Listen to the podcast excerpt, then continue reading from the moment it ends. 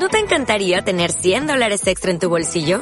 Haz que un experto bilingüe de TurboTax declare tus impuestos para el 31 de marzo y obtén 100 dólares de vuelta al instante. Porque no importa cuáles hayan sido tus logros del año pasado, TurboTax hace que cuenten. Obtén 100 dólares de vuelta y tus impuestos con 100% de precisión. Solo con Intuit TurboTax. Debes declarar para el 31 de marzo. Crédito solo aplicable al costo de la presentación federal con TurboTax Full Service. Oferta sujeta a cambios o cancelación en cualquier momento.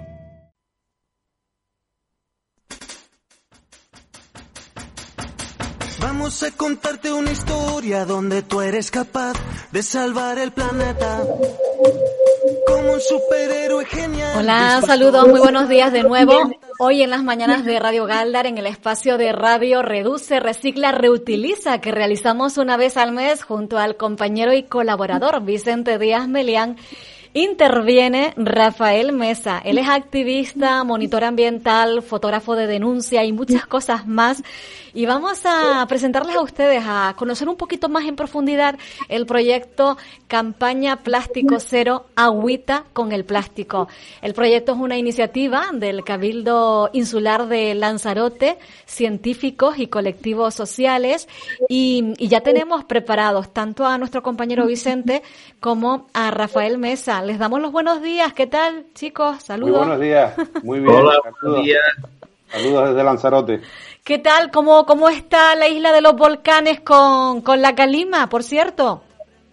Bueno, la Calima hubo un episodio muy fuerte antes de ayer y sigue reinando el viento del este, eh, donde hay sigue sigue habiendo una, una calima no muy no muy fuerte y, y bueno viento del este, un aire frío, un aire, un aire mm, frío pero seco y, y bueno eh, pasando estos días parece ser leyendo las noticias que se acerca el frente frío, este frente, frente polar que ha estado afectando Sí. a media Europa.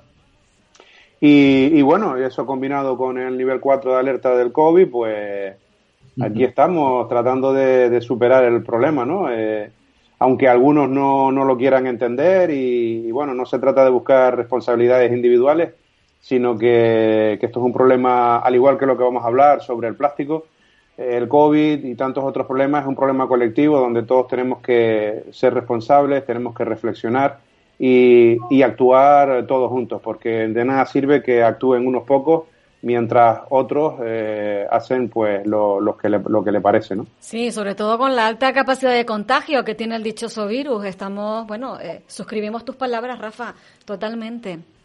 Hola, Vicente. Eh, buenos días. Bueno, Rafa, eh, ya te hemos tenido en este espacio de radio, pero queríamos recargar el tema de, de los plásticos, queríamos recargar eh, la importancia de colaborar y de, los daños que, causa el plástico. Pero para situar a nuestros oyentes, queríamos un poco que nos diga eh, dónde está Agüita con el plástico, ya dicho que de Lanzarote, pero qué están haciendo, cuál es el fin. Y luego vamos a hablar un poquito sobre un congreso que han realizado internacional, pero para situar a nuestros oyentes, eh, qué es lo que hacen ustedes, qué se está trabajando o qué se ha hecho. Bueno, el- la campaña Plástico Cero, Agüita con el Plástico, es un, proyecto muy interesante porque es multidisciplinar, que nació en la isla de Lanzarote allá por el 2008. Eh, coincidiendo con la visita del investigador jefe del proyecto, de Juan Bastán, a Lanzarote, él, eh, como oceanógrafo y amante del mar, eh, se sintió alarmado al pasear por Famara y ver una elevadísima concentración de microplástico en las líneas de marea. Ahí se puso en contacto con el Ayuntamiento de Teguise, del Ayuntamiento de Teguise eh, le derivaron al Cabildo de Lanzarote y en el Cabildo de Lanzarote entró en contacto con eh, la gerente de la Oficina de la Reserva de la Biosfera, con Ana Carrasco. Eh, ahí ese es, digamos, el, el germen, la semilla que da pie a la, a la aparición de este movimiento, un movimiento pues que ya han pasado 10 años, más de 10 años, y que afortunadamente no, no, no estamos solos, tampoco somos abanderados de nada, ¿no? Eh, eh, aportamos nuestra, nuestra, eh, nuestro, nuestros conocimientos, los estudios que se han realizado durante todos, años, durante todos estos años y sobre todo la, la, voluntad, ¿no? La, las ganas de, de, trabajar, de trabajar por el medio ambiente Y, tenemos que entender que trabajar por el medio ambiente en el fondo es trabajar por nosotros, por nuestra salud, por nuestro bienestar. Eso es algo que eh, mm, eh, socialmente, sociológicamente tenemos que trabajar muchísimo porque la inmensa mayoría de la sociedad piensa que, las cosas vienen solas, que, que, no, que el planeta no está realizando un esfuerzo para eh, ofrecernos y para proporcionarnos todos esos recursos que nosotros mm, utilizamos tan tan eh, irresponsablemente, ¿no? Entonces, agüita con el plástico, campaña plástico cero, realmente, porque agüita es, digamos, el nombre, el, el, enganche que utilizamos en las redes sociales, ¿no? Con esa palabra tan usada en Canarias, por, sobre todo por los, los más jóvenes, ¿no? Los, los, niños, los, los chinijos, como decimos nosotros. Y cuando queremos advertir de que algo puede ser peligroso, ¿no? Agüita, agüita con, con esa ola que es una ola peligrosa, ¿no? Pues agüita con el plástico eh, significa que tenemos que empezar a entender que mm, los plásticos son maravillosos, los plásticos nos sirven para hacer cualquier cosa, pero los plásticos matan, los plásticos destruyen, los plásticos contaminan, los plásticos afectan a nuestra salud. Eh, y los plásticos se están depositando en la biosfera eh, de forma permanente y pasarán muchos, muchos milenios para que, para que desaparezcan. Y esto es una realidad, y es una realidad que, que está ahí, que no está escondida, pero que sin embargo no vemos. Eh, entonces la campaña Plástico Cero, pues eh, una de las cosas mm, que más valor, por, lo menos desde mi punto de vista, tiene, es que no es un proyecto de investigación, no es un proyecto político y no es un proyecto social, sino es las tres cosas a la vez. ¿Vale? Hay un apoyo, hay un respaldo institucional por el Cabildo Insular de Lanzarote, hay un aporte científico que marca las líneas de trabajo y después hay un aporte de la sociedad, ¿no? De, en el que en el grupo en el que me, meto yo, ¿no? Yo soy un ciudadano, un canario más, pero que, tengo esa sensibilidad y, entiendo y comprendo lo que está pasando, eh, probablemente por, por esa cercanía que tengo desde siempre con la naturaleza. Soy buceador, eh, apasionado de la fotografía y estoy muy en contacto con la naturaleza. Entonces, no se me esconde lo que estoy viendo, lo que está pasando. Eh, la mayor parte de la población pues no lo ve. Van ahora que estamos en primavera, bueno, en primavera, en invierno, ese invierno-primavera nuestro, ¿no? Que caen cuatro gotas y enseguida la naturaleza tiene una potencia de, de, generación de vida brutal. Y, ves a cientos de personas en el campo, todos con las fotos, el postureo, eh, las margaritas, esto, lo otro, pero no se dan cuenta, no se están integrando con el entorno, no están viendo eh, el residuo, la basura, eh, todo lo que, lo que está sufriendo ese, ese, ese medio. ¿no? Entonces el medio marino, desgraciadamente, es el colector final, y, vamos a, utilizar esa palabra, ¿no? como, como el, depósito final en el que van a parar ingentes cantidades de plástico. Como bien mencionábamos antes en, en, en, en la preparación de la, de la intervención, eh, uno de esos plásticos tan tan famosos y tan aparentemente inofensivos y, qué, útil es, como son las toallitas, los gravísimos daños al medio que causan y también, por supuesto, daños económicos. Eh, porque eh, todos los años, en varias ocasiones, por lo menos el ejemplo que yo tengo de la ciudad de Recife, ciertos colectores de aguas residuales tienen que pararse, tienen que cambiarse bombas porque se queman por, por las toallitas. Colapsan, lo de las toallitas es terrible, ¿eh? Sí, es algo. Y es un ejemplo, es uno de los mejores ejemplos para, para entender cuál es nuestro comportamiento. Eh, hemos normalizado de tal manera que no nos damos cuenta que no podemos hacer cualquier cosa. Eh, esto no es gratuito, esto, esto no, no es inofensivo. Eh, a cualquiera se le ocurre cualquier disparate y, y, no, hay que, hay que entender que Mm, hay unos riesgos y hay unas consecuencias. Y sin ir más lejos tenemos, vuelvo a repetir, el ejemplo de las toallitas. Eh, en, Canarias en general llueve poco, en Lanzarote menos. Y aquí tienes que escuchar a, la clase política decir que, bueno, que no se invierte más en, el tema de la red de saneamiento porque es que en Lanzarote no llueve. Y para cuatro gotas que caen en un año, pues no vamos a hacer una inversión. Esa, esa es la mentalidad que, tenemos que trabajar y que tenemos que cambiar. Eh, somos una población, desgraciadamente, por lo menos en Lanzarote, creciente.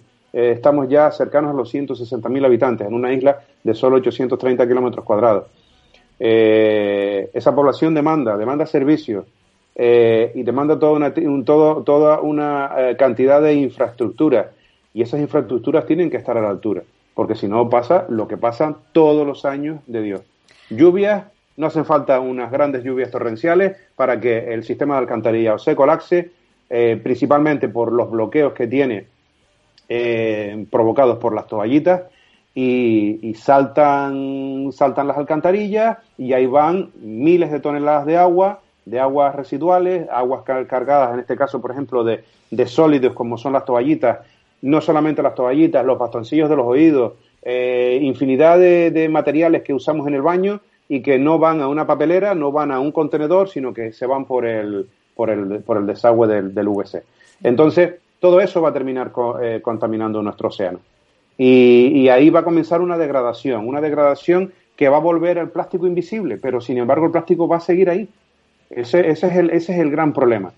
La invisibilidad. Uno de los aliados mayores que tiene el plástico es la capacidad de pasar inadvertido, de invisibilizarse, de hacerse invisible. No lo vemos, pero está ahí. Solamente tienes que coger, un, hacer un sondeo con un barco, con, una, con un tamiz de, superficie. Eh, un tamiz, una malla muy, muy fina, un poro muy fino, y capturas durante media hora, coges, yo qué sé, haces pasar por ahí cientos de litros de agua y luego analizas y ves que hay plancton, que hay algas unicelulares, pero que hay plástico, que hay nanoplástico, plástico ya de tamaño molecular, plástico que está pasando a la cadena trófica. Y por eso decía que no todo vale y no podemos eh, eh, pensar que podemos utilizar la inmensa variedad de plásticos que desgraciadamente la industria fabrica eh, de forma gratuita. Esto tiene un precio, tiene un precio muy alto. coste. Hablando hace años con, con, un amigo ya jubilado de, cirujano, jefe de, de, un área del hospital en Las Palmas, me decía, Rafa, los estudios hablan de que un individuo que vivió en el siglo XIX, durante toda su vida respiró la misma cantidad de, tóxicos de todo tipo eh, que hoy respiramos en 24 horas. ¿Vale? En 24 horas. Entonces estamos en un planeta eh, donde cada vez la vida es más y más complicada. Y por eso, por eso, perdona Rafa, eh, no sé, por eso estamos enfermando tanto y por eso pasa lo que pasa. Eh, recuerda, por favor, en el punto en el que estás de tu exposición, que es muy, muy interesante, pero fíjate, yo deduzco de toda, de tus palabras, eh, pues eso, un esfuerzo por hacernos caer en la cuenta, por hacernos conscientes, por, por, despertarnos ante este problema, porque estaba pensando, fíjate, eh, se ha oído hablar mucho de los negacionistas, pero es que también hay negacionistas en, en la naturaleza, que piensan que la naturaleza es capaz de eh, gestionarse sola, de regenerarse sola, y yo creo que con la capacidad tan alta que tiene la humanidad de degradarla, necesita de nuestra ayuda es decir, eh, porque estoy pensando en esa gente que dice, bueno, es que a lo mejor los hay, ¿no? Pero qué exageración. La naturaleza sabe autorregularse, ¿no? Con la capacidad de degradación que tenemos los humanos, necesitamos ayudar a la naturaleza. Y con los plásticos es algo sangrante y es algo urgente. ¿Estás de acuerdo? Eh, perfecto, claro, por supuesto que estoy de acuerdo. Eh, la naturaleza necesita de nuestra ayuda y la primera ayuda que tenemos que brindarle es acercarnos a ella, entenderla, comprenderla, eh, darnos cuenta de, cuáles son las consecuencias de nuestros actos. Eh, esos bien llamados negacionistas, que los hay en todos, ahí tenemos que escuchar los negacionistas del COVID, como si los 500 muertos diarios o más de 60.000 que han fallecido en España, pues hayan muerto porque hayan decidido decir se acabó, no quiero vivir más. las pruebas están ahí, la, la, las autopsias, los, partes médicos, la gente está falleciendo por culpa de un nuevo virus. Y, tener que aguantar a esos negacionistas que, que, te vienen a decir que todo es mentira, que todo es un montaje, que patatí, que patatán, pues es duro. Y en el plástico sucede, con la contaminación por plástico sucede exactamente lo mismo. ¿Qué pasa? Que, vuelvo a repetir lo que comentaba antes, tienen el gran argumento, tienen la gran herramienta de la invisibilidad. ¿Vale? Y aparentemente, como no lo ves, no hay ningún problema, ¿vale? Y sin embargo, sí lo hay. Eh, ¿Qué sucede? Eh, volviendo a esa frase o a esa expresión que suelen usar algunos, es que la naturaleza sabia, es que no te preocupes que la naturaleza eso lo, va a arreglar. En el fondo, lo va a arreglar. porque la naturaleza eh, tiene eh, 3.000, 4.500 millones de años, pero la naturaleza tiene su ritmo, tiene su velocidad, ¿sí? tiene su eh, funcionamiento. Entonces, ¿esto que, está generando una especie en la actualidad lo va a solucionar? Sí, pero de aquí a lo mejor a 100 millones de años, 200, 500 millones de años. ¿Vale? Eh, entonces, ¿dónde estaremos nosotros dentro de 500 millones de años? Pues seremos fósiles, seremos arena, seremos tierra, seremos nada. ¿Vale? Entonces, mm, tenemos, no podemos caer en el error de pensar que la naturaleza se mueve al ritmo que se mueve la humanidad. La humanidad tiene, eh, es una, eh, somos una especie que en los tres estados del tiempo el que nos interesa es el presente. A mí me interesa el presente. Y el futuro, pero no muy allá, sino aquí cerquita del presente. Eso es lo que me interesa, la, el ahora y la inmediatez. ¿Vale? Y la naturaleza no funciona así. La naturaleza tiene eh, un reloj biológico que va muchísimo más despacio. ¿Vale? Muchísimo más despacio. Y solamente tienes el ejemplo, por ejemplo, observando eh, un, una zona volcánica. Como tras una erupción volcánica te queda eh, magma puro y duro, eh, solidificado, y cómo con el paso del tiempo empieza la invasión de las plantas, insectos, la erosión de la luz, del sol, la lluvia, la humedad, el viento, comienza a formarse la tierra fértil, aumenta la presencia de plantas, pero eso no, no, no se lleva a cabo eh, desde un punto de vista de un universo, universo temporal humano. Eso es un universo temporal diferente, eh, el, el, de la propia naturaleza. Y eso, eh, pues, tardan millones de años. En Lanzarote es un buen ejemplo. Rafael, perdona, quizás Rafael, lo que pasa que con la huella del plástico, sabiendo que además es un producto, es un elemento relativamente reciente, hay que ver la huella que deja, como tú dices, por largo tiempo.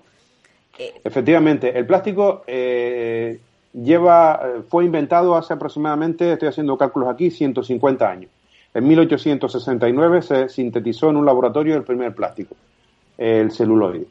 Sin embargo, el, problema del fenómeno de la contaminación plástica arranca a partir de 1950. Es decir, estamos hablando de escasamente 71 años que estamos consumiendo de forma masiva eh, plástico. Mm, el plástico de por sí, por, es, por eso hablo de que el componente sociológico en este problema es muy importante, porque el plástico, eh, como elemento contaminante, no tiene la capacidad por sí mismo de, poblar, digamos, de, acumularse en la naturaleza. Tiene que haber un vector, tiene que haber un elemento que sea el conductor, el que permita al plástico eh, llegar a contaminar los océanos, por ejemplo. Ese elemento, ese vector somos nosotros, ¿vale? Entonces, a partir de 1950, eh, la sociedad consumista eh, en la que vivimos, el capitalismo salvaje, pues consiguió cambiar, hacer cambiar el chip de, la humanidad. Antes de 1950 éramos eh, una especie que valorábamos mucho la reutilización, valorábamos mucho los materiales nobles, tales como la madera o los metales. Todo aquello que no fuera madera o metal, pues era algo mmm, que no apreciábamos. Y sin embargo, a partir de 1950, eh, eh, eh, esa, esa mentalidad fue desapareciendo y apareció el derrochador el consumista, en el que con muy pocos recursos puede acceder a gran cantidad de materiales con lo que puede hacer de todo, de todo. Y ahí comienza el gran problema, porque empezamos, empiezan a pasar por nuestras manos eh, cientos, miles y miles y miles y miles de kilos, de toneladas eh, de materiales plásticos que, que, una vez llega un momento que desaparecen de nuestra vista, pero no han desaparecido. En algún lugar están. En el mejor de los casos en un vertedero. Pero desgraciadamente, aproximadamente el 5% de todos esos plásticos que pasan por nuestras manos van a terminar en la naturaleza. Bueno, ya, hemos visto, ya hemos visto, Rafael, documentales eh, que nos parecen como poco curiosos y raros de dónde aparecen plásticos. Es decir, hemos visto cómo, cómo navega y, y, a, y a dónde va a tener, ¿no? Eh, que son lugares que, que podrían ser casi mmm, vírgenes, pero no, ahí está el plástico, ha llegado ahí por las corrientes marinas, eh, por lo que sea. El plástico, debido a sus condiciones eh, físicas y químicas, es un gran viajero. ¿Por qué? Porque es extremadamente ligero, eh, muchos de ellos flotan en la superficie de, del océano Y entonces ahí la dinámica de corrientes marinas y de vientos oceánicos pues los van a trasladar a, lugares que están a miles de kilómetros de distancia. Mm.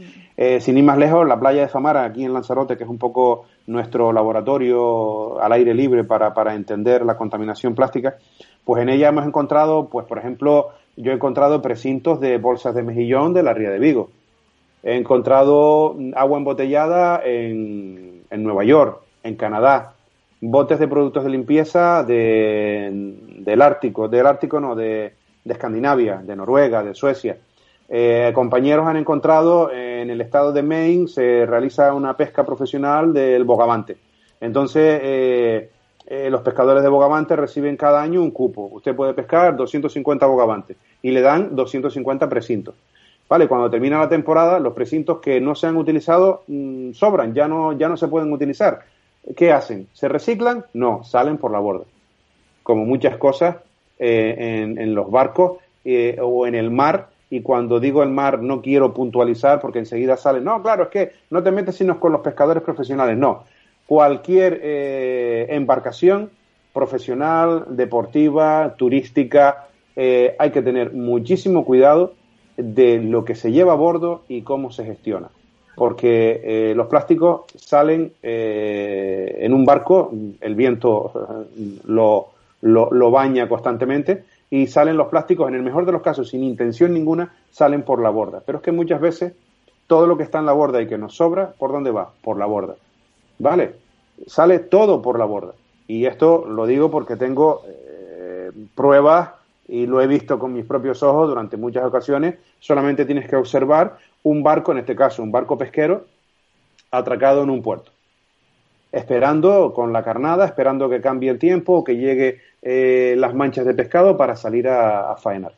Y tú ves cómo la marinería a bordo, en el día a día, en el desayuno, en el almuerzo, en la cena, todo termina por la borda. Luego vas a bucear y ves el papel higiénico, las servilletas, eh, los orgánicos, pues estaban comiendo pescado de sedida, las espinas del pescado en el fondo, la lata de atún, la lata de berberecho, y eso es lo que no puede ser. De la misma manera que tú en una actividad como es alimentarte en un barco, generas todos esos residuos, cuando se te rompe una batería, la batería pesa mucho, claro, es más fácil tirarla por la borda. Yo estoy cansado en la Marina de Recife de sacar baterías del fondo del mar. La lata de pintura, la brocha, la correa de distribución, cualquier cosa, cualquier cosa que se te rompe a bordo de un barco, eh, históricamente tenemos la costumbre de por la borda. A tierra solo se trae pescado y eso no puede ser. Eso, eso es inconcebible. Y pongo este ejemplo, que también lo he visto en, en, barcos deportivos, estos barcos, estos veleros que cruzan el océano, también los he visto fondeados en la ciudad de Recife y bucear en las cercanías y encontrarme eh, residuos, sobre todo restos de, alimentación. Por esto no quiero centrar el foco solamente en los profesionales, en todos, ¿vale? Entonces, este es un ejemplo más de lo que, de lo que significa el comportamiento de, la, sociedad actual. ¿Vale? Vamos a lo que vamos. Dije antes, mencioné antes, insisto, nos importa el presente. Y el futuro sí, pero el, inmediato. ¿Vale? Y no nos importa las consecuencias de, todos nuestros actos. ¿Vale? Es como el día a día en casa, lo que dije, por el VC se van las toallitas, se van los, los bastoncillos de los oídos, eh, se van muchos materiales que no se degradan y que van a terminar eh, creando un problema en la sociedad, generando un coste a las arcas municipales eh, y, y, al final generando un problema, un problema en los océanos. Porque desgraciadamente, y lo vivimos aquí en Arrecife, cuando hay una, un fallo en una instalación de, de alcantarillado, eh, para poder trabajar hay que drenar. Y no se, no se, no, no se llevan cubas se carga todas esas aguas residuales, se vacía el circuito y se lleva a, una EDA. No, se abre una válvula y al mar, que es lo fácil. ¿Vale? Eso pasa en Arrecife. Y sé que pasa en, el resto de las Islas Canarias. Bueno, nosotros tenemos ahora mismo, hace nada, unos días pasé por el litoral, por la zona de Tinoca, ¿verdad, Vicente? Por esa, por esa zona, y daba pena, es que se veía la mancha marrón enorme flotando en el mar, y es una imagen, yo creo que es la imagen de la vergüenza. Eh, Y, es lo que dice Rafael, que tenemos que cambiar el chip. Es que al final el planeta es, de momento y que sepamos, eh, el único que, sostiene nuestra vida y, no podemos pensar, bueno, tú lo dijiste antes, me lo apunté, medio marino es el colector final. No puede ser. Así es, ¿no? Rafa, eh, te quería preguntar también, eh, porque el tema de este último año que estamos pasando esta dichosa pandemia, eh, ha sido para mí un poco la catombe del trabajo que ya se llevaba, en el que estábamos eliminando la bolsa, eh, se estaba eliminando una serie de cosas y había un poquito más de conciencia y ahora ha vuelto eh, esta pandemia que lo que ha hecho es reutilizar y, y, potenciar el tema de los guantes, las mascarillas, más bolsa, más aislamiento y al final eh, las imágenes que nos llegaba al principio de las playas de China llenas de mascarillas, yo las estoy viendo ahora aquí. Y lo estoy viendo porque me he visto en, la playa. Tener que recoger el viento, que es uno de los elementos, como tú decías, vuela, la gente no digo que tire todas las mascarillas, pero abre la puerta al coche y hace la mascarilla, y ya después no vas a recogerla. Y al final termina en el barranco, corre el agua o llega el viento y llega a la playa. Y entonces, eh, hemos, ¿cómo lo ves tú eh, o cómo se está viviendo el tema de la pandemia con el tema del plástico o el tema de las mascarillas? Bien, eh, muy buena reflexión y es algo de lo que tenemos que hablar y, daría para hablar durante mucho tiempo. el, el, problema del COVID, como muchos otros, digamos, situaciones que, que, se van sucediendo en nuestra en nuestro día a día, en nuestra sociedad. Eh, tiene, por desgracia, no solamente afecta a nuestra salud y causa eh, problemas económicos y cuesta la vida a miles de personas, sino que tiene un efecto eh, de distracción. El COVID está actuando en, relación a la contaminación por plástico, es un, tiene un comportamiento de, distraernos, ¿no? de, quitar la atención eh, ya no pensamos en la problemática del plástico, todo lo que habíamos alcanzado en estos años eh, tras duro trabajo parece que, se ha esfumado de la noche a la mañana. Ahora todo es COVID. Todo es COVID relacionado con nuestra salud y relacionado con la economía. Y nada más. Y el problema del COVID tiene varios puntos de vista. En primer lugar, y vuelvo a repetir, la capacidad para distraernos del, verdadero problema, ¿no? del problema del deterioro del medio ambiente por culpa de, la contaminación plástica y cómo eso nos afecta a nosotros. Pero luego, como todo en esta eh, sociedad actual, en este siglo XXI, ante cualquier problema, lo solucionamos con tecnología, lo solucionamos con, eh, invirtiendo en I y eso significa pues utilizando más y más y más y más plástico. La cantidad de, mascarillas, la cantidad de guantes que la humanidad eh, ha usado en este último año y medio es simplemente eh, colosal, colosal. ¿Qué sucede? Pues que como cualquier otro residuo plástico, una parte va a terminar contaminando y no es pequeño. Yo ya he estado navegando en kayak y encontrarme ya mascarillas que llevan meses flotando en el océano. Te recorres, yo hablo de Lanzarote, te recorres la ciudad de Recife y encuentras mascarillas por todos sitios. Sales al campo, márgenes de carretera, mascarillas por todos sitios. De los guantes no te digo. El problema es que el guante eh, o andas rápido o no lo ves, porque como es mucho más ligero y, tiene menos capacidad de quedar adherido, de quedar eh, enredado en el suelo, pues el viento se lo lleva con una facilidad pasmosa. Entonces, eh, eso, esa es otra de las consecuencias que nadie habla sobre, sobre el COVID, ¿no? Eh, cómo eh, estamos generando una cantidad de residuos añadida a los que ya generamos de por sí con nuestro día a día, brutal. Y el COVID no solamente es esos materiales plásticos que directamente estás usando para luchar contra la enfermedad, que no, no, no se me malinterpreten mis palabras, no me estoy negando a que se utilicen guantes y se utilicen mascarillas, sino a entender que no nos queda otra que utilizar esos materiales, pero tenemos que ser conscientes de las consecuencias de ese uso masivo y muchas veces irresponsable de esos materiales. Pero es que vamos más allá. Eh, grandes superficies de alimentación han eliminado, por ejemplo, charcutería o carnicería y ahora todos están basados. Tú ya no puedes ir a comprar eh, y que te lo sirvan en papel encerado o en papel con un film de plástico muy fino donde te llevas 100 gramos, yo que sé, de jamón y, y está envuelto con 5 gramos de plástico. No, ahora te llevas la bandeja de plástico, ¿vale?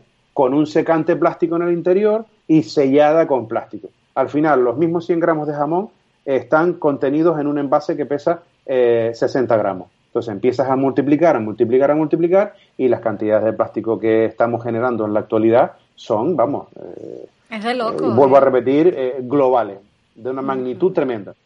Pero no queda aquí la cosa. Luego vamos a, ver, vamos a, tratar de interpretar por qué, qué causa hay en que la situación actual de COVID sea una justificación para parar las leyes, las normas y, toda la línea de trabajo que se viene realizando de los últimos años a nivel institucional, el Gobierno de Canarias, eh, Estado, para legislar y regular el uso de, de, plástico. En este caso, las bolsas. ¿Vale? ¿Qué problema genera a la sociedad el que, aunque estemos en una pandemia, se apruebe una norma para reducir o, eliminar el uso de bolsas de, plástico, eh, por ejemplo, en las grandes superficies como un supermercado o como una ferretería. Yo no le veo explicación, pues ya han, desde hace semanas, han parado todos esos proyectos. Todo eso está parado por el COVID. Entonces, mm, es algo que, que, tenemos que entender que Mm, nuestra salud es importante, nuestro bienestar, pero no podemos eh, pensar únicamente en el bienestar, sino que tenemos que pensar en el equilibrio. Y a veces un poquito menos de bienestar eh, que no calidad de vida, no confundamos una cosa con otra. Se puede tener mucha, mucha calidad de vida eh, siendo poco dependiente de todo tipo de materiales y productos. como tenemos que sacrificar un poco esa, esa sociedad del bienestar que tanto interesa, ¿no? Porque es consumo, y, potenciar o, pensar un poquito más en, la conservación de nuestro, de nuestro entorno, porque ya digo, esa naturaleza podrá en el futuro regenerarse, podrá, podrá volver a ser una naturaleza fuerte y poderosa, pero necesitará millones de años y nosotros no tenemos millones de años para esperar. No, no tenemos millones de años. A mí me gustaría, voy a avisarles, son las 11 y 37 minutos, tenemos hasta las 12 menos 5 aproximadamente, porque es muy, muy interesante todo lo que expones, Rafael, y me gustaría sobre todo que aprovechásemos los minutos que nos quedan. Eh, quiero volver un poco a, la campaña eh, Plástico Cero, eh, a ese momento de inicio del trabajo en 2008, ¿verdad? Nos decía, bueno, son 13 años que ¿Qué, se ha logrado eh, en estos 13 años y dónde tenemos actualmente puesto el, el, foco, Rafael, con todo el panorama que nos has presentado y sobre todo con el desánimo que nos entra? Yo por lo menos me siento no, no sé si es desanimada, pero como no tengo tiempo para buscar otra palabra, con lo que acabas de exponer, ¿no? Con el tema del COVID, la cantidad que estamos generando. Entonces, ¿qué, qué solución, qué salida tiene todo esto? Bien, eh, en primer lugar, eh, hablando un poquito y tratando, como dices, de aprovechar el tiempo, en lo referente a, la campaña Plástico Cero, Agüita con el Plástico, lo primero, eh, y que como, como elemento más o como miembro más de, de, ese staff de, de, personas, pues me siento satisfecho por el hecho de que ya no estamos solos. Cuando arrancó la campaña Plástico Cero era un proyecto, el tema de la contaminación plástica todavía estaba prácticamente, eh, era algo que nadie le prestaba atención y, y, no, tenía, no tenía mucha relevancia. Hoy en día eh, hay, a lo largo y ancho del planeta, hay colectivos, hay asociaciones, hay iniciativas de todo tipo eh, trabajando por, por, visualizar el problema del plástico y por buscar y por buscar soluciones. Eso, eso por un lado. A nivel local, a nivel eh, no solamente Lanzarote, sino Canarias en general, pues el problema de esta problemática, pues hoy en día es bastante más visible que hace 10 años. queda muchísimo por concienciar, porque todo aquello que implique en el fondo un sacrificio eh, o ir un poco en contra de nuestro modelo de vida, pues cuesta, cuesta, cuesta aceptarlo. Eh, pero, pero sí es verdad que, hemos logrado grandes avances, avances. Hay, hay proyectos de ley que dije que por el COVID se han paralizado para regular el consumo de bolsas eh, y otros tipos de plásticos de, un solo uso. La sociedad, por ejemplo, la sociedad lanzaroteña, sobre todo los más jóvenes, eh, en ese caso, yo soy el, responsable de, impartir charlas de concienciación y, actividades eh, prácticas para entender, para comprender el problema de, los plásticos y cómo esos colectivos de, alumnos y alumnas de la isla de Lanzarote pues han continuado eh, trabajando con proyectos, con exposiciones, con charlas, participando en distintos eventos. En definitiva, eh, se han hecho eh, muchas cosas, no tantas como nos gustaría, eh, pero sí que mm, tenemos que, sentirnos satisfechos por el camino recorrido y por cómo cada vez hay más y más personas implicadas. Digamos que el, colofón, la máxima expresión de lo que ha logrado la campaña Plástico Cero se llama Micro. Micro es una convención que se ha realizado en tres, en tres ediciones. Arrancó en el 2016, la segunda tuvo lugar en el 2018 y el año pasado, el 2020, tuvo lugar la tercera edición. Las dos primeras fueron presenciales en Lanzarote, eh, pero ya la tercera, mm, no solamente por el COVID, sino por, por ser consecuentes con nuestra filosofía ¿no? de, sostenibilidad, de equilibrio, pues eh, no tenía mucho sentido y era un poco eh, no ser fiel a nuestra filosofía y a nuestras palabras de promulgar la, la, lucha contra, por ejemplo, la contaminación plástica y convocar a 500 personas en Lanzarote viajando en avión desde cualquier punto del planeta con el consumo de queroseno y de combustión y de contaminación que, todo eso genera, ¿no? Entonces, este año, este año tuvo lugar el Congreso eh, a través de Internet. ¿vale? Una plataforma eh, eh, donde más de 400 investigadores, cada año no, se supera la, participación, pues expusieron sus trabajos, sus puntos de vista y los problemas locales, porque ya te digo, la mayor parte de ellos son de Europa, pero Norteamérica, Sudamérica, África, Oceanía, Ártico, Antártico, es decir, el problema del plástico está presente en cualquier rincón del planeta te vayas a donde te vayas hoy en día, vas a encontrar plástico. Tú crees que coges un batiscafo y bajas a 3.000 metros de, profundidad y vas a estar solo y no vas a estar rodeados de, contaminación plástica. Entonces, eh, los esfuerzos de micro eh, pues eh, están dando sus frutos. Hay, hay un movimiento internacional cada vez más potente pero mm, esto, digamos que esta es una parte de, o una cara de la moneda, pero luego está la otra cara, ¿no? Que tampoco tenemos que, olvidarla, ¿no? Y que, y que pensar que nosotros, eh, por muy bien que lo hagamos, estamos consiguiendo, eh, digamos, revertir la situación. Y es que, desgraciadamente, en estos últimos 10 años, pues la producción de plástico no solamente no ha disminuido, sino que ha aumentado, ¿vale? La industria está produciendo hoy en día eh, más plásticos que hace 10 años y por supuesto más plásticos que hace 20 años. Entonces, eh, aquí eh, hace falta un compromiso de la sociedad. ahí estamos con esas charlas y con esa educación y con esa participación en cualquier tipo de propuesta como la de ustedes, ¿no? Como me han solicitado y aquí estamos hablando y compartiendo y, poniendo el punto sobre, sobre el interés de este problema.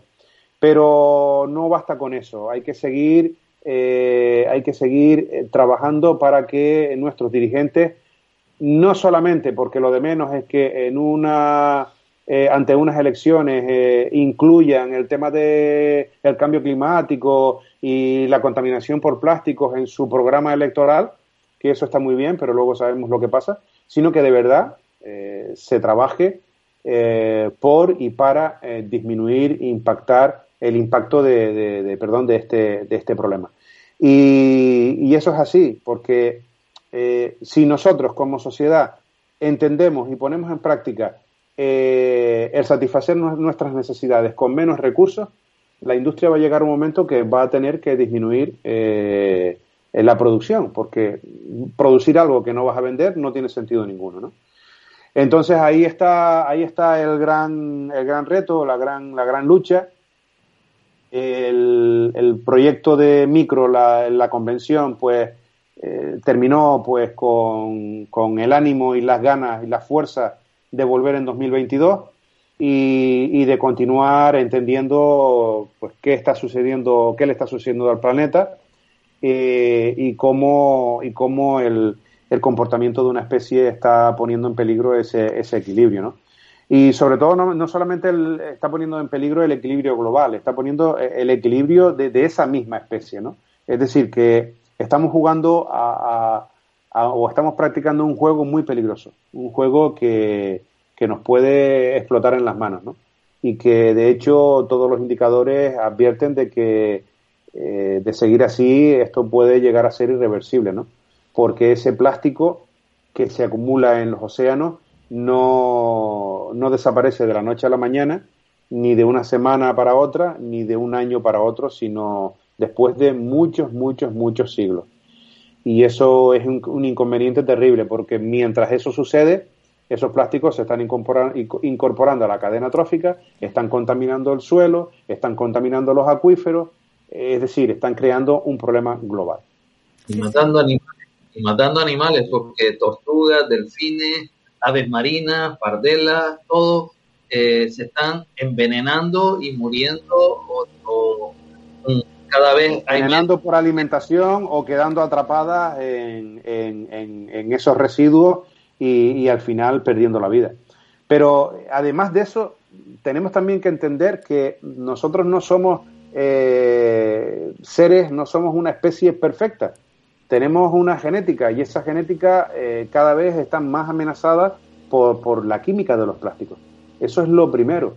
Eso es lo primero que tenemos que entender. Eh, hay en Internet un montón de vídeos, de explicaciones. Siempre nombro al doctor Nicolás Olea, un especialista en, en oncología eh, español de la Universidad de Granada, es uno de los, de los mayores estudiosos y conocedores de cómo la química de los plásticos afecta a nuestra salud y él lo dice muy claro. Eh, el aumento del cáncer de mama en España eh, está en torno al 10% y detrás de ese aumento de esa enfermedad tan peligrosa, pues se, se esconden los plásticos, así de claro. Bebemos agua, la inmensa mayoría de la población bebe agua hormonalmente activa. Toda el agua que bebas embotellada en plástico es agua hormonalmente activa, es agua que se ha contaminado con un químico que contiene ese plástico que se llama talato. Y el talato es un disruptor endocrino, ¿vale? El fabricante se empeña en decirte que, que vamos, que, que por favor, que somos unos exagerados, que la cantidad de talato que hay en una botellita de agua es de 0,0000 un montón de decimales. Sí, pero yo no bebo agua una vez al día. No bebo agua una vez a la semana. Bebo muchas veces al día agua. Y eso, esas pequeñas cantidades se van acumulando es que nosotros ahorramos eh, de la noche a la mañana dos mil euros, no, vamos poquito a poco, ¿verdad? Eurito a eurito, vamos ahorrando, vamos haciendo. Esto es igual. Nuestro cuerpo actúa como un, como un colector como un como un es decir eh, en definitiva que, que, nosotros también tenemos igual que lo tienen los peces lo tenemos nosotros tenemos plástico en nuestro organismo no sí por eh, supuesto Rafael tú tienes por cierto has nombrado a este doctor me lo ha apuntado Nicolás Olea eh, Olea. Me lo ha apuntado eh, porque no sé si tienes precisamente contacto con él, porque es una persona que nos interesa entrevistar también. Eh, sí, él ha participado, ha venido, ha participado en, como, como ponente, en, participó en Micro 2020 y de hecho ha estado en Lanzarote en dos ocasiones, dando las charlas y hablando. Yo, a través de los compañeros de Agüita, eh, voy a contactar con él y le voy a, pedir que, bueno, que, desde, que desde Gran Canaria pues quieren hacerle hablar con él. Es altamente recomendable, se lo recomiendo, se lo insisto, es imprescindible porque él trata el foco del el fenómeno del consumo masivo de plástico, pero lo centra exclusivamente en su trabajo en nuestra salud, que es lo primero, ¿vale? Es lo primero. Muchas veces se habla del plástico y nos centramos exclusivamente en los animales que mueren y en la extinción de especies, que está ahí, que es cierto, que es real, pero es que lo primero es que nuestra salud se está poniendo en, en jaque por culpa de infinidad de químicos procedentes de los plásticos. Eh, los más conocidos son el talato, el BPA, eh, el benceno, eh, los ácidos perfluorados, pero es que hay miles y miles de químicos que la industria usa mediante fórmulas secretas que están bajo protección por patentes internacionales y en definitiva tú no sabes qué estás consumiendo.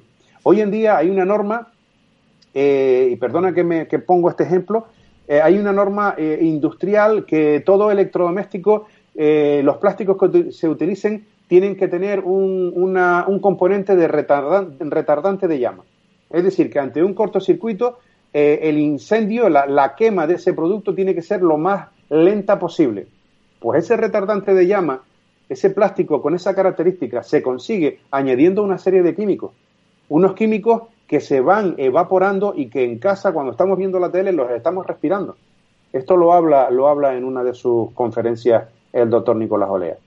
Por eso digo que la sociedad altamente desarrollada desde el punto de vista tecnológico está muy bien para, para, avanzar en, esa, en, ese concepto de, sociedad que tenemos nosotros, pero, pero es un arma de doble filo, ¿vale? Viene cargada con problemas muy, muy graves.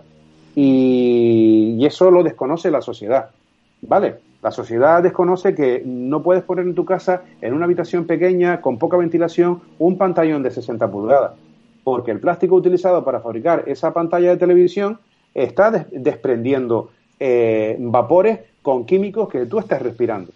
¿Vale? Y hmm. así podríamos estar hablando, pues, horas y horas y horas. Eh, ¿Quién no ha pedido un café, un cortado, una infusión para llevar? Y te la ponen en ese famoso corcho blanco, ese vasito de corcho. Eso es poliestireno ese es un plástico, uno de los peores plásticos eh, porque tiene muy mal reciclado, por no, por no decir que no se puede reciclar, y es un plástico que eh, se degrada químicamente, no aparentemente, sino químicamente, eh, cuando está en contacto con altas temperaturas. Tú le metes un café, ese café está más de 30 grados. Ahí lo tienes. Y entonces está soltando vapores y tú estás en contacto con esos vapores. En definitiva, tenemos un desconocimiento mm, inmenso sobre las consecuencias inmediatas, no ya del plástico contaminante, sino del plástico como material al uso diario. ¿Vale? Tenemos un desconocimiento brutal, brutal. Y eso desde la campaña Plástico Cero es uno de los principales pilares que tenemos que, trabajar. La educación, el conocimiento. Luego que tú, sabiendo eh, lo que puede suceder, eh, dices, me da igual y tiro para adelante, pues oye, tira para adelante pero el día de mañana ya sabes que te puede tocar la lotería.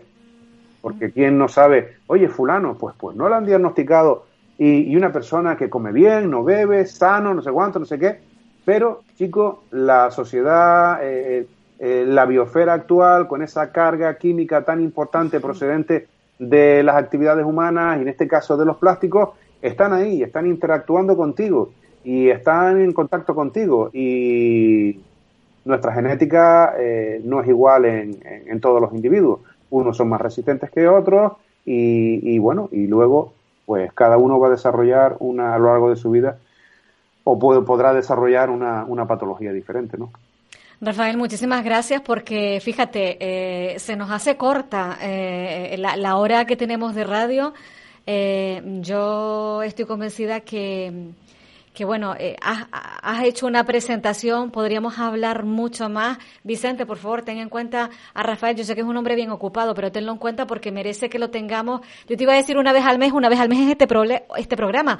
O, o acrecentamos el programa o lo tenemos cada X tiempo como invitado regular, porque es muy importante todo lo que nos está compartiendo.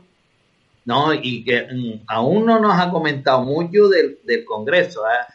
Ha dicho muchas cosas, pero una de ellas ya vemos que muchas de esas personas que participan en el Congreso eh, deberíamos de, tenerlos en una entrevista. Eh, ahora mismo la idea es la del doctor este que nos ha comentado, pero que hay personas... Sí, por supuesto, por supuesto, recojo, recojo. tiempo un poco que, no, que eso lo podemos hacer en otra entrevista, qué se está haciendo en otros países mm, y cómo están, eh, en qué situación, qué se ha avanzado o qué se está proyectando eh, por, por zonas. Pero bueno, en otro momento. Vicente, y lo que podemos hacer también es indicar, porque seguro que hay personas, Rafael, muy interesadas en lo que has expuesto, que quieren saber más, y tenemos, ¿verdad?, en redes sociales, eh, no sé si página web, cuéntanos un poco dónde las personas que tengan esa inquietud pueden investigar por sus propios medios, adentrarse y, conocer un poquito más también de lo que pregunta Vicente. Eh, bien, en la página de Agüita con el Plástico, en el Facebook, pues ahí pueden encontrar mucha información. Y, luego eh, hay tanto ya en Internet que simplemente utilizando eh, o tratando de, encontrar solución o respuestas a, tus inquietudes vas a encontrar mucha información. ¿Vale? En Internet, en Internet hoy en día cada vez hay más trabajos, hay más ponencias, hay más eh, y, datos que, que, nos ofrecen una visión cada vez más clara de lo que está pasando. Pero lo importante es eso, lo importante no es ya que eh, en, la red eh, eh, se encuentre esa información, sino que en el individuo se despierte esa necesidad de conocimiento, esa necesidad de, oye, quiero, quiero saber, quiero formarme, quiero entender qué está sucediendo.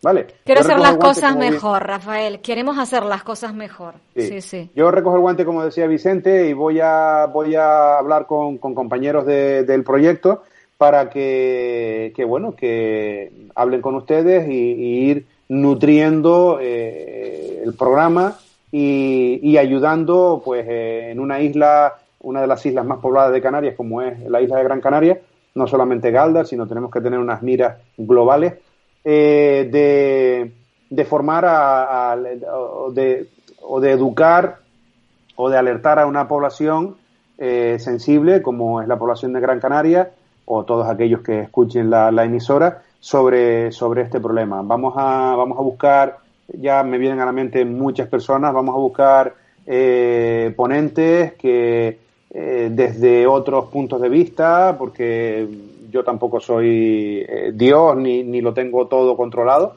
Eh, eso es lo bueno, ¿no? Pero si eres un gran especialista en la materia. Que cada uno haga, haga todo lo que pueda en su campo y, que a la vez se arrope y se y se y cree una, una trama de, de personas que permitan eh, entre todos añadir, completar, formar a, a, la sociedad, ¿no?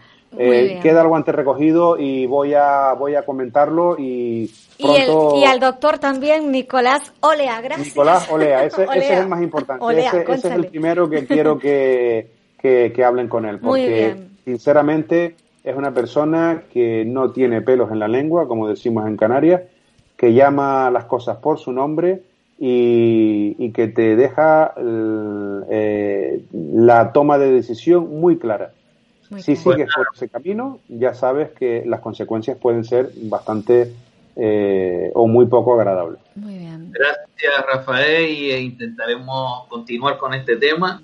Y terminamos ahora que el compañero Paco tiene ahí una cuña que también es para concienciar sobre los plásticos y ya cerramos. Eh, muchas gracias, se nos ha ido el tiempo volando, pero te tendremos en otro momento. Muy, muchas gracias, Rafael Benz Hernández. Gracias. Lanzarote, cuidado con la calima y sobre todo agüita con el plástico. Bueno, que se cuide mucho Lanzarote en esa fase 4. Saludos. Eh, Vicente, ¿tienes la fecha de la próxima edición del programa? Aún no. No, no, no, lo Vale, lo comunicamos en breve. Gracias, compañeros. Saludos. Pues muy bien, hasta aquí hemos llegado. Eh, dos minutos para las eh, 12 del mediodía. También está aquí nuestra compañera Lourdes Ruiz Mateo tomándose una tortillita de carnaval. Y ahora voy yo también a tomarme un pequeño pie. Les dejo en muy buena compañía. Gracias de verdad por la atención prestada en la realización técnica de sonido. Paco Bolaños Molina. Seguimos en sintonía aquí en tu radio municipal. ¿Sabías que si no cambiamos de hábitos, en el 2050 habrá más plástico en el mar que peces? Más de un millón de animales marinos mueren cada año por enredo e ingestión de basuras marinas y el 80% de estas tienen su origen en tierra. Los ecosistemas marinos son herramientas naturales contra el cambio climático al ser almacenes de dióxido de carbono y productores de oxígeno. Un pequeño gesto produce un gran cambio. Tu gesto cuenta. Proyecto Cataleya. Bye.